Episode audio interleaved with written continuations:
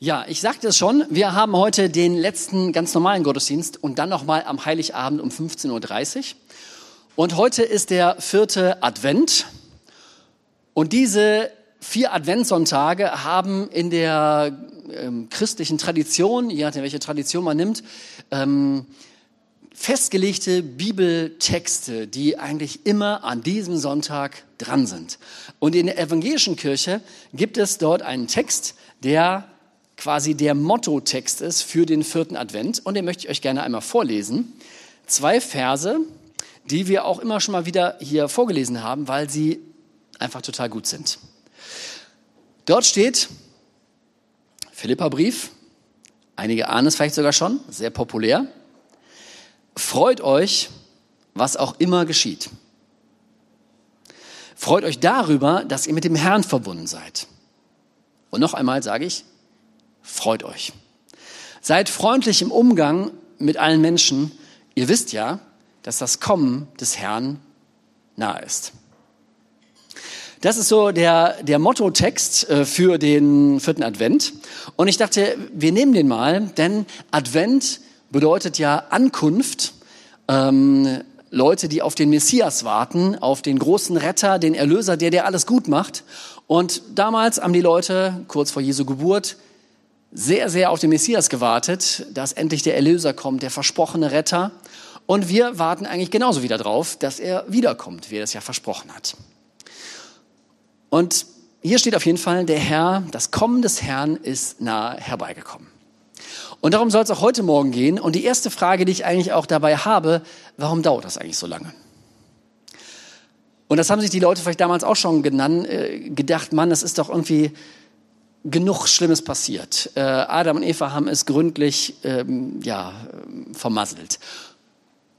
Und danach ist so viel passiert. Und Noah ist äh, die Ereignisse um Noah, Abraham, Isaac, Jakob, Mose, äh, König David, babylonische Gefangenschaft, Tempel aufgebaut, Tempel zerstört.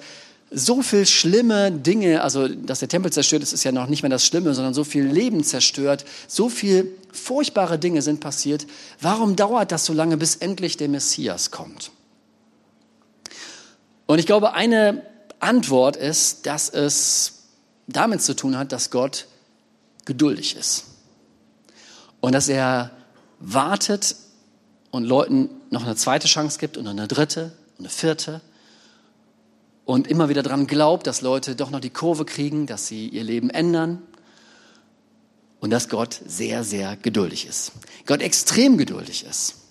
Es steht x-mal in der Bibel, dass Gott vom Charakter jemand ist, der schnell ist mit dem Vergeben, der schnell ist mit dem Neuanfang, der aber langsam nur zum Zorn ist. Gott kann fast alles. Zumindest jetzt fast schon eine theologisch brisante Aussage, kann er fast alles. Äh, es gibt Dinge, die er nicht tun kann. Er kann zwar schon nicht lügen, ähm, das verbietet sein Charakter, aber Gott kann fast alles und Gott konnte auch ein Mensch werden. Gott wollte, dass wir nicht nur ihn erleben und verstehen durch die Natur und durch unser Gewissen und durch die Bibel und durch andere Menschen und durch Eingebung oder Engelserscheinung oder sonst irgendwas, sondern Gott wollte, dass wir ihn verstehen und hat gesagt, am besten werde ich selber ein Mensch und zeige mich ihnen. Und er ist Mensch geworden in Jesus und auch Jesus hat deutlich gemacht, wie Gott ist. Und Jesus war extrem geduldig. Er hat viele Dinge häufig immer wieder erklären müssen. Und weil die Jünger so geprägt waren durch ihre Zeit und was sie in ihrer Kindheit gehört haben und was sie äh, schon tausendmal gehört haben, deswegen war das für sie manchmal wirklich total schwierig zu verstehen, was Jesus sagt. Und manchmal ist auch Jesus schon nah am Verzweifeln und sagt, oh, warum versteht ihr denn nicht, was ich euch sagen will? Äh, ich habe es euch doch jetzt schon mehrfach erklärt. Und er ist geduldig mit ihnen. Einmal gehen sie durch ein samaritanisches Dorf. Keiner will sie aufnehmen irgendwie total fies. Äh, damals in der Zeit irgendwie war die Gastfreundschaft sehr, sehr hohes Gut, aber keiner wollte sie aufnehmen und sie sollten jetzt draußen auf der Straße schlafen. Und dann kommen Jakobus und Johannes auf die Idee, Herr, wir haben eine Idee, wir können hier mittels Gebet diese ganze Stadt oder dieses Dorf hier niederbrennen. Was hältst du davon? Und Jesus ist total frustriert, denkt sich, Mann, ich hab doch die, habt ihr nicht aufgepasst bei der Bergpredigt? Ich Dazu bin ich ja nicht gekommen. Ihr wisst ja gar nicht, wovon ihr redet. Jesus ist geduldig, er ist bei den Leuten dran geblieben. In schwierigen Situationen bittet Jesus seine Jünger, dass sie mit ihm beten eine Stunde. Und sie schlafen ein. Er macht weiter mit diesen Leuten. Eine Stelle, die ich jetzt auch noch gefunden habe, die ich so noch nie gelesen habe, als Jesus auferstanden ist vom Tod und hat mit seinen Leuten gesprochen. Sie konnten ihn befühlen und seine Wunden befühlen und mit ihm reden und all das haben sie erlebt und dann treffen sie sich nochmal in ihrer Heimat. Dann gibt Jesus ihnen den letzten, also so einen letzten Auftrag und geht dann Richtung Himmel. Und bevor er diesen letzten Auftrag gibt, steht dort, als die Jünger ihn gesehen haben, haben sich viele vor ihm niedergeworfen und ihn angebetet, einige aber zweifelten. Und dann bekommen die, die Jesus anbeten und die, die noch so zweifeln, ob das, was sie glauben, wirklich richtig ist, den gleichen Auftrag. Jesus ist total geduldig. Er glaubt an die Leute, die zweifeln. Er glaubt an die Leute, die ihn anbeten. Er, er hat Geduld mit den Leuten, die einschlafen beim Gebet, die es nicht so richtig verstehen, die immer wieder eine extra Runde brauchen. Er ist total geduldig. Und Geduld ist ja eine schöne Sache, kann aber auch eine ziemlich ätzende Sache sein, wenn man ungeduldig ist vor allem. Wenn man ungeduldig ist, dann kann einem die Geduld von anderen Leuten auch ganz schön auf die Nerven gehen. Stell dir vor, du bist bei einer Wandergruppe und dann ist einer dabei, der hat nicht richtig trainiert. Hat sich die falschen Schuhe gekauft, ähm, hat viel zu viele Sachen mitgebracht und ihr müsst immer auf den warten. Und irgendwie noch sein Gepäck mitschleppen. Dann hat er hinterher vielleicht sogar noch eine Knie entzündet und muss irgendwie, ihr kommt nur halb so langsam voran. Geduld kann anstrengend sein. Und Geduld kann sogar nerven. Und es kann auch einen nerven, dass Gott immer wieder Geduld hat mit Leuten. Es gibt eine Stelle in der Bibel, sorry, ich mache heute so ein kleines Medley, ähm, da ist ein Mann Gottes, Jona, der wird in eine Stadt geschickt, nach Ninive und soll dort ankündigen, Gott wird diese Stadt vernichten, weil hier so viel Böses passiert. Das geht gar nicht. Und er möchte das nicht tun, äh, er möchte gerne fliehen nach Spanien, nach Tarsis aber Gott kriegt ihn dann doch irgendwie noch, du musst das machen. Und dann geht er nach Ninive und er verkündet dort, in drei Tagen wird diese Stadt ruiniert sein. Es wird alles kaputt gehen, Gott wird euch strafen. Ihr habt so viel Mist gemacht, das geht gar nicht. Und dann setzt er sich draußen vor die Stadt und guckt, was passiert. Und es passiert aus seiner Sicht erstmal nichts. Die Stadt wird nicht zerstört. Und Jona, so heißt dieser Mann, ist genervt von Gott. Er sagt, ach Herr, das habe ich doch gleich geahnt, als ich noch zu Hause war. Darum wollte ich auch so rasch wie möglich nach Spanien fliehen. Ich wusste es doch, du bist ein gnädiger Gott und du bist ein barmherziger Gott, deine Geduld ist groß, deine Liebe kennt kein Ende, du lässt dich umstimmen und strafst dann doch nicht. Während Jona dachte, es ist überhaupt nichts passiert, ist eigentlich was viel, viel Größeres passiert. Die Leute in der Stadt haben sich das, was Jona gesagt hat, echt zu Herzen genommen und haben ihr Leben wirklich geändert. Haben es eingesehen und haben es auch umgesetzt. Und es ist was richtig Großes passiert. Aber manchmal kann das auch echt nervig sein, warum? Dass Gott so geduldig ist und immer wieder neue Chancen gibt und nochmal heraus, also mit irgendwelchen Dingen auch wartet und ja. Geduld ist aber eine ganz herrliche Sache, wenn du derjenige bist, der von Geduld profitiert. Wenn du derjenige in der Wandergruppe bist, der nicht richtig hinterherkommt. Wenn du vielleicht der bist in der Schulklasse, der es vielleicht als letzter immer noch nicht verstanden hat und es wird nochmal erklärt. Und alle anderen haben Geduld mit dir, dann ist Geduld etwas absolut Wunderbares, Gnädiges, Liebevolles, etwas richtig Schönes. Wenn wir davon profitieren, ist Gewalt etwas, äh, Gewalt, ist Geduld etwas Wunder, Wunderschönes. Ja, jetzt ist Jesus in den Himmel aufgefahren und hat gesagt, ich verspreche euch, ich komme wieder und dann wird das mit der Herrschaft Gottes in Perfektion kommen. Dann werden wir das vollenden, was jetzt hier angefangen hat, was so klein angefangen hat mit so ein paar Leuten und was immer größer wird seitdem. Dann komme ich wieder und dann mache ich alles gut.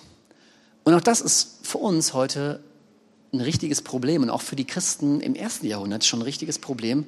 Wo bleibt er denn, der Jesus? Also wo ist er denn? Warum dauert das so lange? Petrus hat in seinem Brief ein bisschen was darüber gesprochen, dass ja ähm, einige Leute sich schon darüber lustig machen und sagen, oh, wo bleibt denn euer Jesus? Ihr habt doch erzählt, er kommt wieder und dann macht er alles, dann wird er das Gericht halten hier über diese Welt und über alles, was hier passiert ist auf dieser Erde. Äh, aber es passiert ja nichts. Es, es passieren schlimme Dinge, aber euer Jesus, wo bleibt er denn? Und die Frage ist ja auch echt ganz schön schmerzhaft, wenn man einen Blick auf die Dinge richtet, die an grausamen Dingen, an Grausamkeit heute passiert. Wo bleibt denn euer Jesus? Und Petrus sagt, warum das so ist.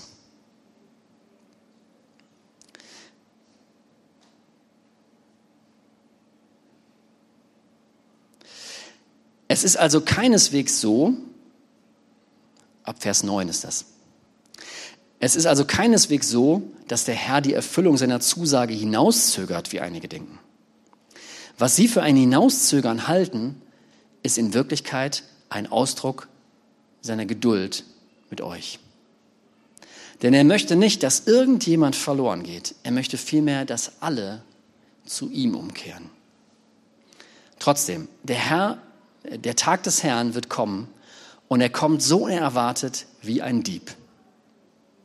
An jedem Tag wird der Himmel mit gewaltigem Krachen vergehen. Die Gestirne werden im Feuer verglühen und über die Erde und alles, was auf ihr getan wurde, wird das Urteil gesprochen. Wenn das alles auf diese Weise vergeht, wie wichtig ist es da, dass ihr ein durch und durch geheiligtes Leben führt. Ein Leben in Ehrfurcht vor Gott. Wartet auf den großen Tag Gottes. Verhaltet euch so, dass er bald anbrechen kann. Sein Kommen bedeutet zwar, dass der Himmel in Brand geraten und vergehen wird und dass die Gestirne im Feuer zerschmelzen, doch wir warten auf einen neuen Himmel und eine neue Erde, die Gott versprochen hat, die neue Welt, in der Gerechtigkeit regiert. Endlich. Wir reden nicht so häufig darüber, dass Jesus gesagt hat, er kommt. Ich weiß gar nicht genau, warum wir da so selten darüber reden, weil es eigentlich in der Bibel gar nicht so ein Nebenthema ist, sondern eigentlich sehr, sehr häufig als eine der Grundaussagen immer wieder genannt wird. Vielleicht reden wir da nicht so drüber, weil das auch so irgendwie so ein Angstthema ist oder weil wir da selber noch so viele Fragen dazu haben. Ähm, und so geht das, glaube ich, auch einigen guten christlichen Gemeinden, die sagen nichts dazu, weil sie auch nichts Falsches sagen wollen. Und so wird dieses Thema manchmal den christlichen Verschwörungstheoretikern überlassen. Und sobald irgendwie ein großes politisches Ereignis ist, dann wird die Offenbarung rausgeholt und geguckt, okay, wie, äh, was, wie, wo finden wir das jetzt, wo können wir das einordnen und immer wieder neue Theorien werden erstellt. Ähm, und ich möchte so auf einen ganz kleinen Punkt nur eingehen davon.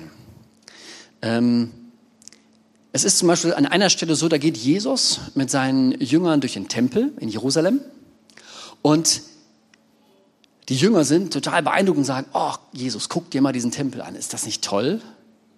Und Jesus sagt, ja, das, äh, ihr seid davon beeindruckt, aber ich sage euch wirklich, das hier wird alles kaputt gehen. Hier wird kein Stein auf dem anderen bleiben. Das wird alles zerstört werden. Und danach fragen sie ihn, ja, Jesus, wann wird das passieren? Und wann wirst du deine Herrschaft antreten und wann wirst du deine Herrschaft vollenden? Das sind eigentlich drei Fragen. Einmal, wann wird das passieren, dass der Tempel hier kaputt geht? Wann wirst du deine Herrschaft, wann geht es denn los mit dem Reich Gottes richtig? Und wann wirst du dein Reich, deine Herrschaft äh, fertigstellen? Wann wirst du Gericht halten? Wann wirst du Gerechtigkeit bringen? Eigentlich drei Fragen. Und Jesus antwortet mit einer relativ starken Rede, auch langen Rede, und redet, beantwortet alle drei Fragen. Aber er beantwortet zum Beispiel auch diese Frage, wann wird das passieren, dass Jerusalem kaputt gehen wird? Und er sagt, ich sage euch, das wird diese Generation noch erleben. Und wenn ihr das und das kommen sehen werdet, dann flieht in die judäischen Berge und dann, ja, und er sagt das sehr genau über die Zerstörung Jerusalems, spricht er sehr, sehr genau. Und genauso ist es übrigens auch gekommen, 40 Jahre später, das ist so, man rechnet eine Generation, 40 Jahre, ist Jerusalem total zerstört worden und wirklich kein Stein auf dem anderen geblieben, weil dort gesagt wurde, da ist, wir reißen, wir, also wir nehmen die Steine und schleppen, wir ziehen die Steine sogar vom Tempel und verstreuen sie, dass hier nichts mehr daran erinnert. Und er antwortet auch zu dieser zweiten Frage, wann wirst du deine Herrschaft antreten? Wann wirst du dich auf den Thron im Himmel setzen? Und dann antwortet er aber auch auf diese dritte Frage, um die es ja heute geht. Ja, wann kommst du wieder? Wann wirst du Gericht halten? Und da sagt er eigentlich relativ klar, wann das passiert, das weiß ich nicht. Und das weiß auch keiner im Himmel, kein Engel, noch nicht mal ich weiß das. Das weiß nur der Vater im Himmel. Und das ist eigentlich eine so sonnenklare Aussage, ähm, oder auch hier steht es, wie ein Dieb in der Nacht, wenn ihr nicht damit rechnet, wird, werde ich wiederkommen.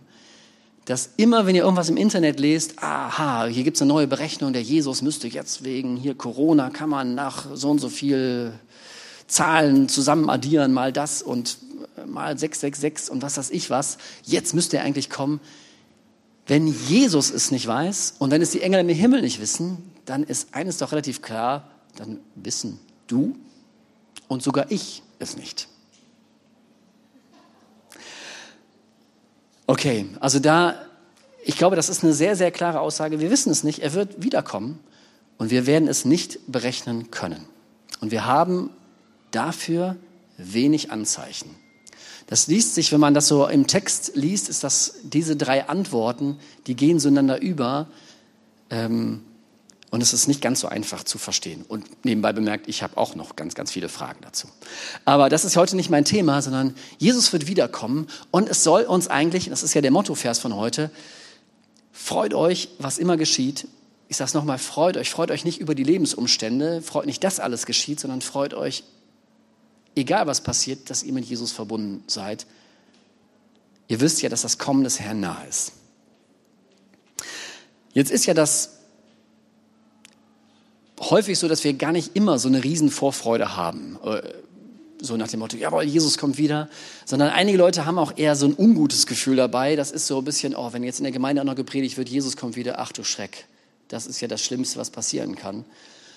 Oh, also eher so, eine, so, ein, so ein Abturner. Im Neuen Testament, eigentlich durchgängig, ist es eher ein gutes Thema. Ein mutmachendes Thema, ein fröhliches Thema, ein durch und durch positives Thema. Und es sollte auch heute kein Abturner-Thema sein, sondern eigentlich könnte es sogar ein Lieblingsthema sein. Warum ist das so? Dass das für viele so ein Abturner-Thema ist. Ich glaube, wir stecken häufig voll im Alltag fest, in den Dingen dieser Zeit und das ist ja auch verständlich. Zweitens, dass halt auch viele irgendwie so ein angstbesetztes Thema haben. Oh Mann, vielleicht, ah, ja, du, du hast zwar gesagt, Jesus ist immer so geduldig und so nett, aber vielleicht zeigt er da sein hässliches Gesicht und dann kriege ich es voll ab. Ich glaube, dass Jesus der gleiche ist, wie er damals war. Wenn er wiederkommt, hat er den gleichen Charakter. Und es stimmt, dass Jesus manchmal auch so harte Sachen sagt und auch in der, im Neuen Testament einige sehr, sehr harte Sachen sagt. Aber doch ist er eher jemand, der einen sehr, sehr freundlichen Charakter hat, der sehr geduldig ist und eigentlich nur ungern zornig wird und nur ab und zu. Und manche haben ein Bild, Gott ist eigentlich immer schlecht drauf und es, ab und zu hat er mal einen fröhlichen Tag und ab und zu schenkt er einem auch mal ein Lächeln, aber da muss schon irgendwie alles zusammenkommen. Nein, es ist so, dass Gott einen ist langsam zum Zorn, er ist geduldig, er ist voller Liebe. Und das ist er auch, wenn er wiederkommt. Ich habe mal eine Situation euch, ähm, Martin, könntest du die auf den Bildschirm bringen, die das vielleicht so ein bisschen illustriert. Äh, auf jeden Fall für mich. Herr der Ringe, einmal hier vielleicht noch die Lampen vorne aus. Es ist leider auf Englisch. aber ich werde es auch gleich noch versuchen, nach bestem Wissen und Gewissen zu übersetzen. Hier ist Gandalf bei Bilbo Beutlin zu Besuch. Die beiden Freunde treffen sich und äh, Gandalf entdeckt, dass Bilbo den Ring hat und entdeckt, dass dieser Ring dem Bilbo überhaupt nicht gut tut. Guckt euch das mal an. I found it. It came to me. There's no need to get angry. Well, if I'm angry, it's your fault. It's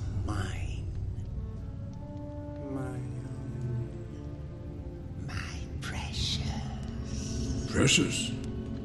It's been called that before, but not by you. Oh, my business isn't of yours when I do with my own things. I think you've had that ring quite long enough.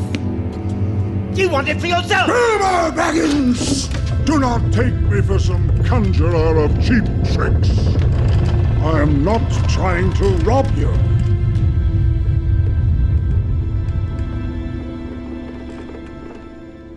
I'm trying to help you.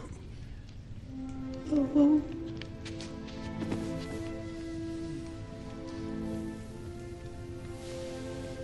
your long years, we've been friends. Trust me as you once did. Hmm? Let it go. You're right, Gandalf. The ring must go to Frodo. It's late. Danke. The road is long. Das war die Szene. Gandalf fordert Bilbo auf, das Böse, was er hat, diesen Ring, loszulassen, loszuwerden. Und Bilbo merkt, wie schwer ihm das fällt und dass er eigentlich daran festhalten will. Und dann beschuldigt er Gandalf, oh, das ist doch mein Eigentum, was geht es dich an? Du willst, du willst mich nur berauben, du willst ihn für dich selber haben. Und wenn man so diese Analogie jetzt vielleicht mal so auf Gott überträgt, dass wir auch Jesus, der merkt, du hast etwas, das sind Dinge manchmal in unserem Leben, die uns nicht gut tun, die böse sind. Dann möchte sie uns gerne wegnehmen. Und dann so eine Lüge sich einsteigt, Gott, du willst mich nur berauben, du willst mir nur was wegnehmen, was mein Leben toll macht. Und hier wird Gandalf einmal zeigt so ein bisschen, ich bin nicht gekommen, um dich zu berauben. Weil ihn das aufregt, diese Lüge, das, ja, die wir auch, die viele Menschen über Gott glauben. Gott, du willst meinen, du willst mich berauben, du willst mir etwas wegnehmen. Ich bin gekommen, um dir zu helfen. Vertrau mir. Und so gibt es nicht so viele Szenen, wo Gandalf mal so kurz mal etwas deutlicher wird. Aber die gibt es auch in der Bibel, wo Jesus deutlicher wird und auch mal etwas energischer, auch etwas klar macht. Ja, zwei Dinge, glaube ich, wie wir uns darauf freuen können, dass Jesus ähm, wiederkommt. Erstens, wir können uns fokussieren auf das Negative. Wenn wir die Tagesschau sehen, wenn wir Nachrichten aus der Heimat hören, wenn wir Nachrichten aus Somalia, aus dem Iran hören, wenn wir irgendwelche Nachrichten hören über unsere Natur, wo es da Probleme gibt, wo keiner weiß, wie sie zu lösen sind. Diese Fokussierung auf das Negative kann in uns eine tierische Hoffnung freisetzen. Jesus kommt wieder und er bringt alles in Ordnung. Er wird Frieden schaffen, er wird den Leuten, denen Unrecht getan würde, er wird Gerechtigkeit bringen. Und er wird die Natur wieder in Ordnung bringen, er wird das Gute bringen. Amen. Oder zweitens, wir können uns auf das Positive fokussieren und versuchen jetzt mit diesem Jesus zu leben, ihm zu vertrauen. Nicht zu glauben, dass er uns irgendwas klauen will, sondern dass er unser Leben reich machen will, dass er uns helfen will und jetzt mit ihm im Alltag zu leben und auf, uns auf ihn zu freuen.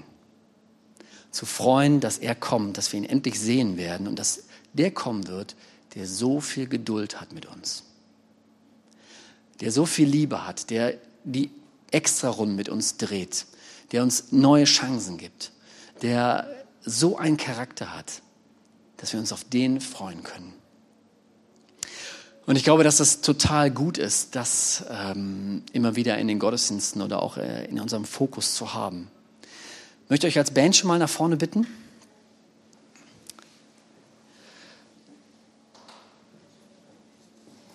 Advent bedeutet Ankunft. Der Herr ist unterwegs.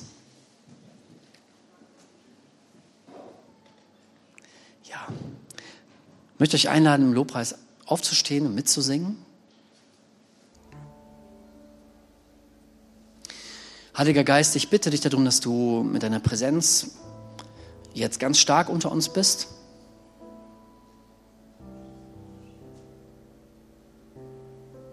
Jesus, du hast gesagt, dass du unterwegs bist und dass du wiederkommst.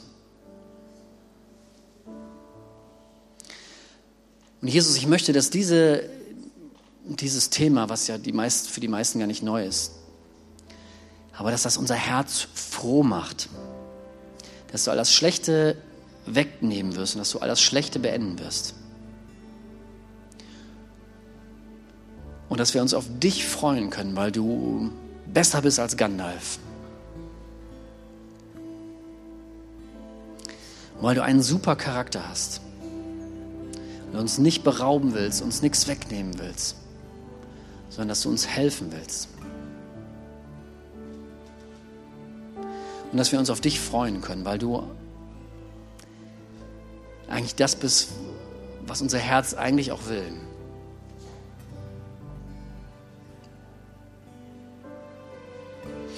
Heiliger Geist, ich glaube, dass du ähm, ja, unser Herz jetzt auch berühren willst in diesem letzten normalen Gottesdienst in 2022 und ich ähm, lade dich nochmal ein. Ähm, ich fände es super, wenn ganz viele dich spüren könnten.